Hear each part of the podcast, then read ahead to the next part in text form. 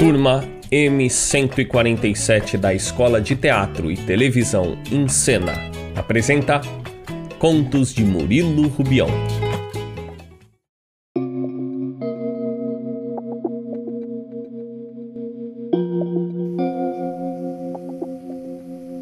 A cidade. Destinava-se a uma cidade maior mas o trem permaneceu indefinidamente na antepenúltima estação. Cariba acreditou que a demora poderia ser atribuída a algum comboio de carga descarrilhado na linha. Acidente comum naquele trecho da ferrovia. Como se fizesse excessivo atraso e ninguém o procurasse para lhe explicar o que estava ocorrendo. Pensou numa provável desconsideração à sua pessoa, em virtude de ser o único passageiro do trem chamou o funcionário que examinara as passagens e quis saber se constituía motivo para tanta negligência o fato de ir vazia a composição. Não recebeu uma resposta direta do empregado da estrada, que se limitou a apontar ao morro, onde se dispunham, sem simetria, dezenas de casinhas brancas. Belas mulheres? indagou o viajante. Casas vazias. Percebeu logo que tinha pela frente um cretino, apanhou as malas e se dispôs a subir as íngremes ladeiras que o conduziriam ao povoado. A escalada foi lenta e cansativa. O suor escorria pela sua testa, enquanto seus olhos se sentiam cada vez mais atraídos pela leveza das pequeninas edificações. Uma vaga tristeza rodeava o lugarejo. As janelas e portas das casas estavam fechadas, mas os jardins pareciam ter sido regados na véspera. Experimentou bater em alguns dos chalés e não atenderam. Caminhou um pouco mais e, do topo da montanha, avistou a cidade, tão grande quanto a que buscava. 20 mil habitantes, soube depois. Desceu vagarosamente. Os homens, e por que não as belas mulheres, deveriam encontrar-se lá embaixo. Várias vezes voltou a cabeça, procurando fixar bem a paisagem que deixava para trás. Tinha o pressentimento de que não regressaria por aquele caminho. Durante todo o percurso, desde as vias secundárias à avenida principal, os moradores do lugar observaram Cariba com desconfiança. Talvez estranhassem as varizes de couro de camelo que carregava, ou seu paletó xadrez, as calças de veludo azul, mesmo sendo seu traje usual nas constantes viagens que fazia, achou prudente desfazer de qualquer mal-entendido provocado pela sua presença entre eles. Que cidade é esta? perguntou, esforçando-se para dar às palavras o máximo de cordialidade. Nem chegou a indagar pelas mulheres, conforme pretendia. Pegaram-no com violência pelos braços e foram levando aos trancos para a delegacia de polícia.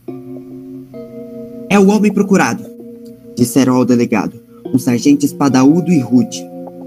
Já temos vadios de sobra nessa localidade. O que veio fazer aqui? perguntou o policial. Nada. Então é você mesmo. Como é possível uma pessoa ir a uma cidade desconhecida sem nenhum objetivo, a menos que seja um turista?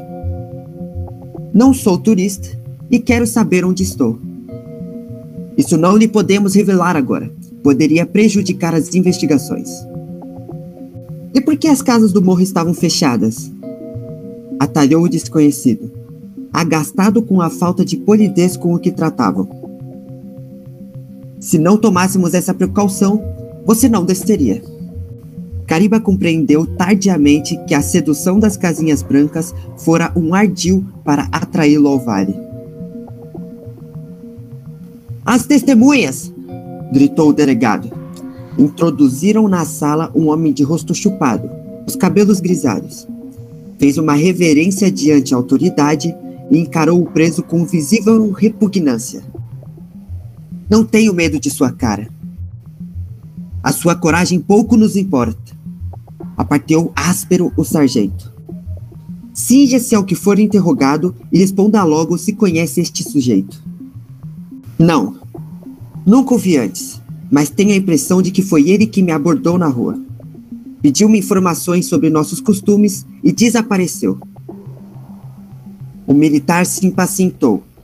Venham os outros idiotas! Um de cada vez, vários homens depuseram e não esclareceram muita coisa.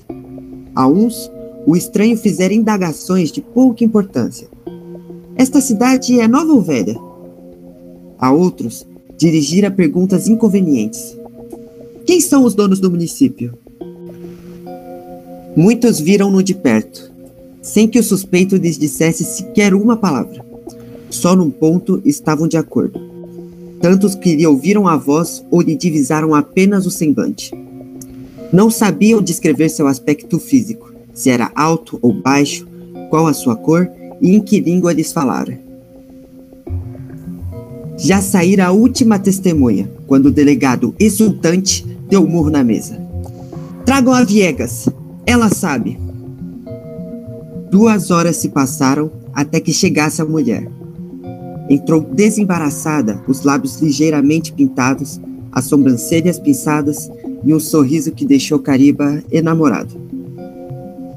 Rendido ao encanto da prostituta, que, por seu lado, trazia os olhos fixos no dele, o forasteiro não ouvia o que ela falava. Aos poucos, reencontrou-se com a realidade e começou a prestar atenção ao depoimento. Quis fugir, porém ele me agarrou pelos pulsos e perguntou: Como vai o seu pai? Ainda mora com as tias velhas? Não obtendo resposta, indagou pelos meus filhos. O senhor bem sabe que sou solteira e papai, quando morreu, morava sozinho. Por isso, antes que terminasse de falar, já suspeitava dele e me apressei em libertar-me dos seus braços. Não consegui. Segurou-me com mais força e, obrigando-me a encostar o ouvido nos seus lábios, dizia: É preciso conspirar. Na expectativa de convencê-lo a ir embora, mostrei-lhe o perigo a que se expunha enfrentando uma polícia tão rigorosa quanto a nossa. Sem demonstrar temor, respondeu-me: Não é necessária a polícia. Cariba sentiu grande inveja de quem abraçara a mulher. Que corpo tivera nas mãos.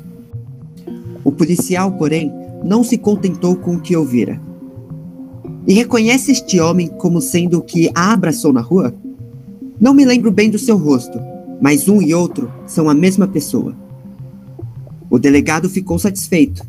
Virou-se para o indiciado e lhe afirmou que, mesmo tendo elementos para ultimar o inquérito, ouviria novamente as testemunhas na sua presença, o que de fato fez, com habitual grosseria. Então vocês viram o cara e não sabem descrevê-lo? Seus idiotas! À exceção da Viegas, permaneceram todos em silêncio. Ela, fixando os olhos maliciosos no desconhecido, confirmou: Sim, é ele. Animados, os outros também falaram, repetindo o que disseram antes. Não reconheciam o prisioneiro, mas deveria ser o mesmo indivíduo que lhes perguntara coisas tão estranhas. O sargento chegara a uma conclusão. Entretanto, divagava. O telegrama da chefia de polícia não esclarece nada sobre a nacionalidade do delinquente, sua aparência, idade e quais crimes cometeu. Diz tratar-se de um elemento altamente perigoso, identificável pelo mau hábito de fazer perguntas e que estaria hoje neste lugar. Cariba já incomodado com a perspectiva de ficar detido até que se desfizesse o equívoco, ponderou: Nada disso faz sentido. Não podem me prender com base no que acabo de ouvir. Cheguei aqui há poucas horas e as testemunhas afirmam que me viram pela primeira vez na semana passada. O delegado impediu que prosseguisse.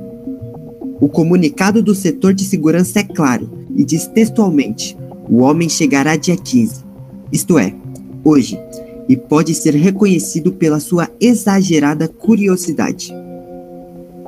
O policial encerrou os interrogatórios, declarando que os depoimentos ali prestados eram o suficiente para incriminar o acusado. Porém, não desejava precipitar-se. Aguardaria o aparecimento de alguém que reunisse contra si indício de maior culpabilidade e eximisse Cariba das acusações que lhe pesavam. Quer dizer que permanecerei preso esse tempo todo? A resposta do delegado desanimou-o. Ficaria encarcerado até a captura do verdadeiro criminoso. E se o culpado não existisse? Cinco meses após sua detenção, ele não mais espera sair da cadeia. Das suas grades, observa os homens que passam na rua. Mal o encaram. Amedrontados, apressam o passo. Pressente, às vezes, que irão perguntar qualquer coisa aos companheiros e fica à espreita, ansioso que isso aconteça. Logo se desenganam. Abrem a boca, arrependem-se e se afastam rapidamente. As mulheres alheias ao medo, costumam ir à delegacia para levar-lhe cigarros. São as mais belas, exatamente as que esperava encontrar no distante povoado. Meigas e silenciosas. Notam nos olhos dele o desespero por não poder abraçá-las, sentir-lhes o hálito quente. Só resta esperar pela Viegas, que, sensual e perfumada, vem vê-lo ao fim da tarde. Sorri e diz com uma invariabilidade que o intermece. É você. Quando ela se despede, o corpo tenso, o suor porejando na testa, Cariba sente o imenso poder daquela prisão. Caminha, dentro da noite, de um lado para o outro, e, ao avistar o guarda, cumprindo sua ronda noturna, a examinar se as celas estão em ordem, correm para as grades internas impelido por uma débil esperança. Alguém fez hoje alguma pergunta? Não. Ainda é você a única pessoa que faz perguntas nessa cidade.